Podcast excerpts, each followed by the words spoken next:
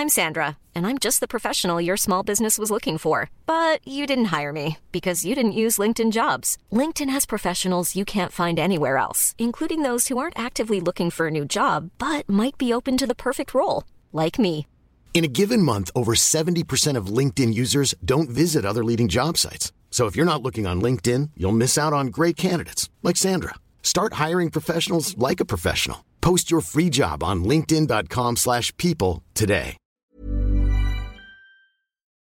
Después del colapso de la stablecoin Terra USD, ¿le ha llegado la hora a la stablecoin Tether? Veámoslo.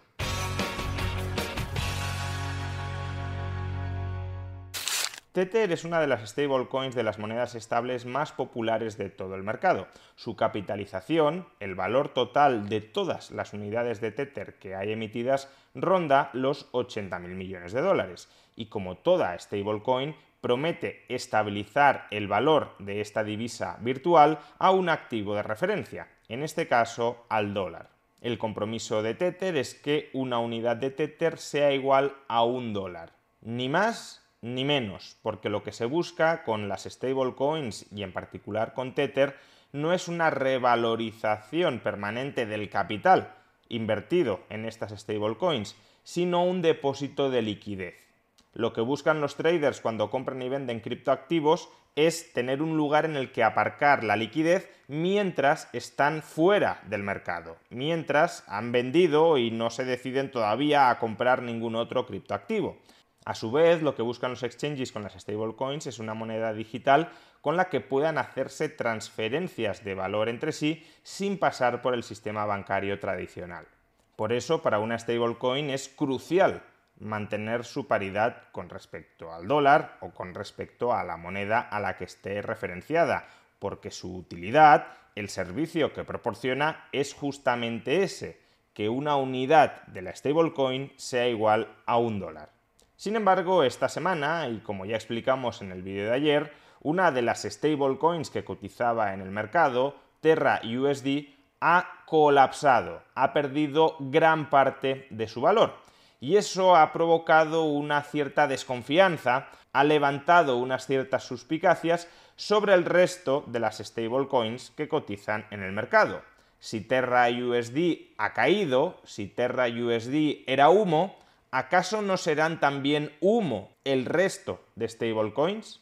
Pues eso es lo que los inversores se plantearon ayer con respecto a Tether. Como podemos ver en este gráfico, el precio de Tether llegó a caer un 5% con respecto a la paridad con el dólar, es decir, llegó a cotizar a 0,95 dólares. Y hombre, si comparamos esta caída con la que experimentó Terra USD, una caída que en la actualidad ya alcanza el 80% con respecto a la paridad con el dólar, pues parece que Tether no haya caído tanto. Parece que una caída del 5% no sea tan importante. De hecho, muchos días en bolsa muchas acciones caen más de un 5%.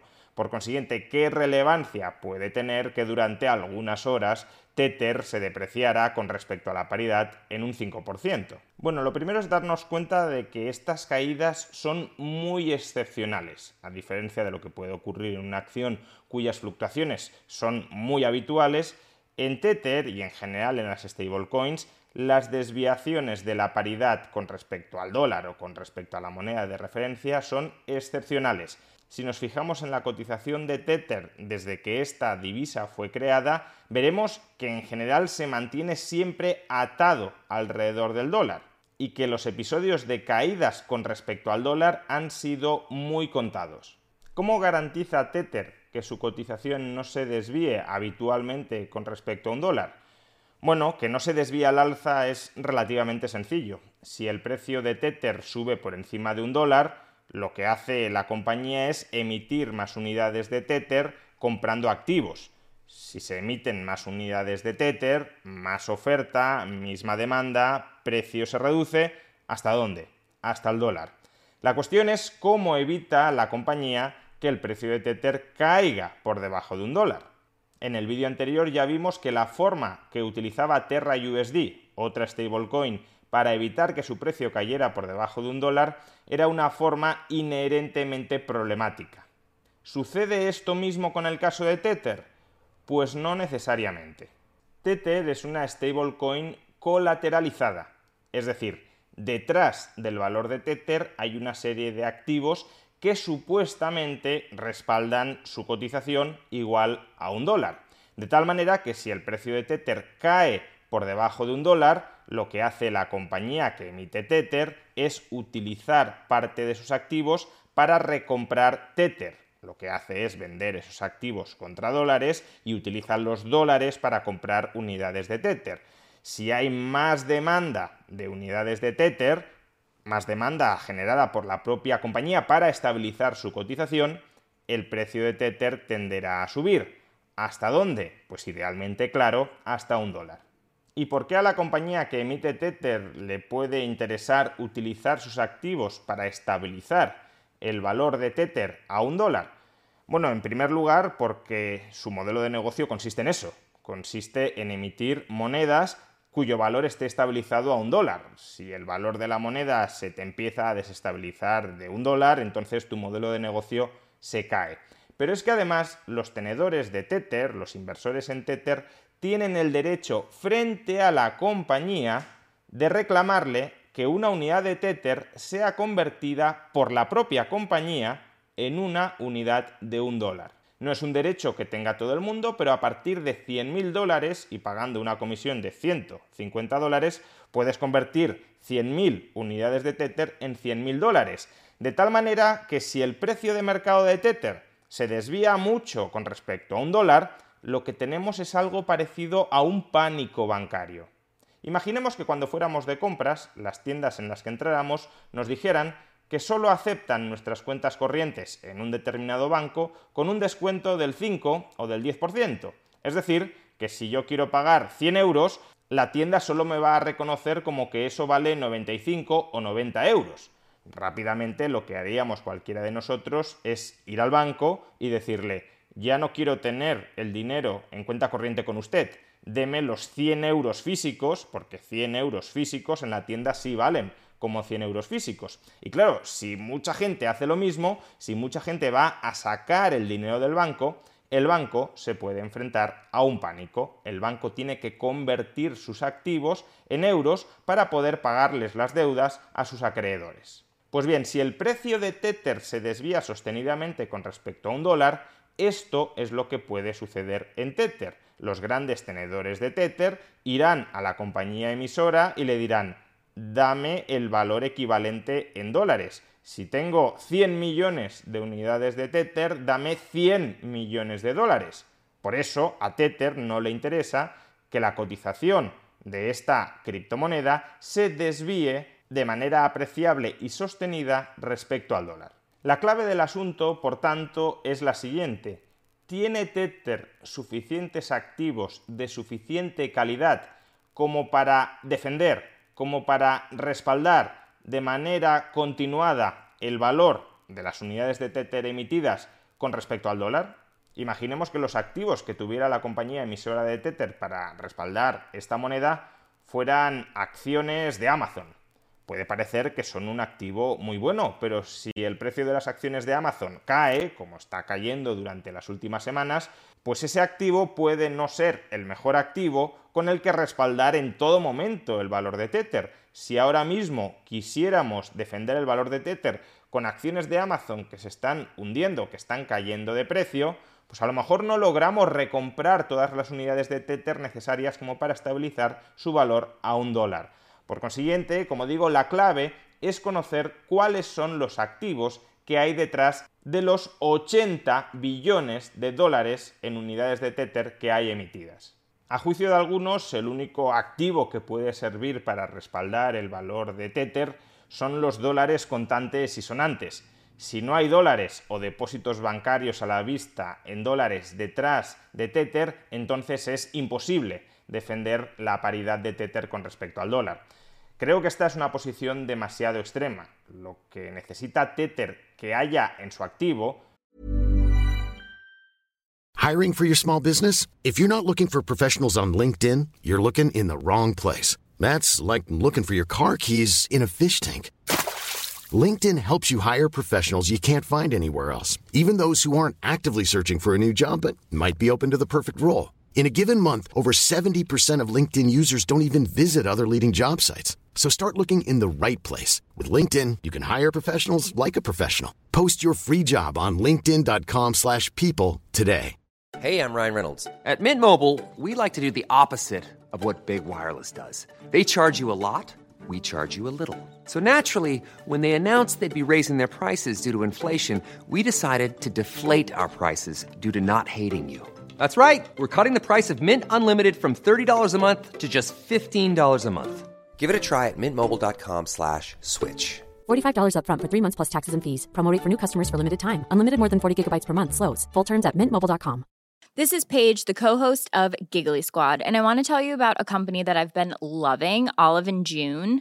Olive and June gives you everything that you need for a salon quality manicure in one box. And if you break it down, it really comes out to $2 a manicure, which is absolutely insane. It's also so easy to get salon worthy nails at home with Olive and June. The difference between how your nails used to look when you did them yourself and now with the Manny system is a complete game changer. The best thing about Olive and June too is it's a quick dry. Dries in about one minute, lasts for five days, and full coverage in up to one to two coats. Visit oliveandjune.com slash perfectmani20 for 20% off your first system. That's oliveandjune.com slash perfectmani20 for 20% off your first Lo que necesita Tether realmente para colateralizar esta divisa con respecto al dólar no son dólares físicos contantes y sonantes. Necesita activos pagaderos en dólares a muy corto plazo y muy seguros. Por ejemplo, imaginemos que Tether invierte en letras del tesoro a tres meses, a seis meses o incluso a un año. Esos activos son activos que permitirían defender el valor de Tether frente al dólar en caso de que se produzca algo como lo que se produjo ayer. ¿Por qué? Pues porque son activos con un valor de mercado extremadamente estable con respecto al dólar y a una mala lo único que necesitarías es esperar tres o seis meses para que el Tesoro estadounidense te pagara los dólares físicos contantes y sonantes y poderlos utilizar para estabilizar tu moneda. Que sí, que tres o seis meses pueden sonar un plazo excesivo, pero siempre puedes pedir un crédito colateralizado por esa deuda a tipos de interés muy bajos, te adelantan los dólares, estabilizas ya el valor de la moneda y en tres, seis meses o incluso un año amortizas esa línea de crédito con el cobro en dólares de tus títulos de deuda pública. Y quien dice deuda pública dice también papel comercial a corto plazo, es decir, deuda comercial a corto plazo de empresas muy grandes. Imaginemos que Amazon emite deuda a tres meses. Pues parece que esa deuda a tres meses de Amazon, mientras su modelo de negocio siga siendo bueno, no implica ningún riesgo y es un derecho a cobrar dólares físicos, contantes y sonantes, en tres meses, con lo cual también puedes estabilizar el valor, la cotización de Tether a un dólar con respecto a esos activos. Pero bueno, ¿qué activos tiene detrás Tether respaldando a sus divisas? Pues lo cierto es que no lo sabemos con seguridad, porque Tether no es una empresa cotizada y por tanto ella misma dice que no tiene ninguna obligación de revelarnos cuál es su cartera de inversiones. Lo hizo, y no sabemos si nos contó la verdad o no, en el año 2021. Y lo que nos reveló que tenía en el año 2021 es lo siguiente. A mediados de 2021, el 75% de todos los activos que respaldaban esos 80.000 millones de dólares en unidades de Tether emitidas, el 75% era lo que Tether llamaba efectivo o equivalentes a efectivo, y el 25% eran inversiones a más largo plazo, como deuda corporativa, deuda de empresas, o como deuda garantizada, colateralizada por otros activos ese 25% es la parte más problemática. ¿Por qué? Pues porque aún en el caso de que sean inversiones muy seguras, imaginemos que no implican riesgo de impago, si son inversiones a largo plazo, se exponen al riesgo de interés, es decir, si suben los tipos de interés, el precio de esos activos cae. Y si cae el precio de esos activos, no los puedes utilizar para recomprar unidades de Tether sin experimentar tú como empresa pérdidas. Por tanto, pueden ser un activo rentable en el que invertir, en el que invertir los dólares que cobras cada vez que emites Tether, pero no son los mejores activos con los que respaldar, con los que garantizar la estabilidad de la cotización de Tether. Distinto es el caso del otro 75%. El otro 75%, que como también vemos en el gráfico, se descompone en dos terceras partes, el 66% en papel comercial y el 24% en depósitos fiduciarios. No se sabe muy bien a qué se refiere Tether por esto, pero probablemente se refieran a participaciones en fondos monetarios, que son también participaciones bastante líquidas. Fijémonos, sin embargo, en que solo el 4%, el 3,87%, de todos los activos que respaldan los 80.000 millones de dólares en unidades de Tether emitidas, solo el 3,87% es efectivo. Ahora, si el resto de sus activos si ese 66% de papel comercial es papel comercial realmente a corto plazo y contra empresas sólidas, desde mi punto de vista no hay demasiados riesgos en que Tether pierda la paridad. Pero como he dicho, estos datos no están auditados, estos datos no sabemos, por tanto, si son ciertos y aun cuando los datos agregados sean ciertos, no conocemos los datos desagregados. No sabemos qué hay detrás de cada una de estas categorías. Si se clasifica como papel comercial una deuda que no es realmente pagadera a corto plazo, a lo mejor la empresa que la ha emitido no tiene liquidez para pagar y su modelo de negocio consiste en ir haciendo rollover, es decir, en ir emitiendo nuevas deudas a corto plazo con las que amortizar, con las que retirar las antiguas deudas a corto plazo, pues a efectos prácticos sería como si ese papel comercial fuera una deuda a largo plazo que por tanto no es un buen activo para respaldar el valor de Tether. Sea como fuere, estos datos ya han quedado desfasados y la propia compañía nos dice hoy que aproximadamente la mitad de todos sus activos están en deuda pública. Pero de nuevo no sabemos si esto es cierto o no, porque no son datos, no es información que esté auditada. La única forma que tendremos de acreditar si estos datos son ciertos o son aproximadamente ciertos es observando el test del mercado, es decir, observando si Tether recupera o no recupera la paridad, observando si la compañía, gestionando los activos de calidad que dice tener, es capaz de mantener atado el valor de Tether a un dólar. Y de momento prácticamente lo ha conseguido. Tether cotiza ahora mismo a 0,998 dólares, prácticamente la paridad, aunque es cierto que todavía carga con un descuento problemático con respecto a lo habitual.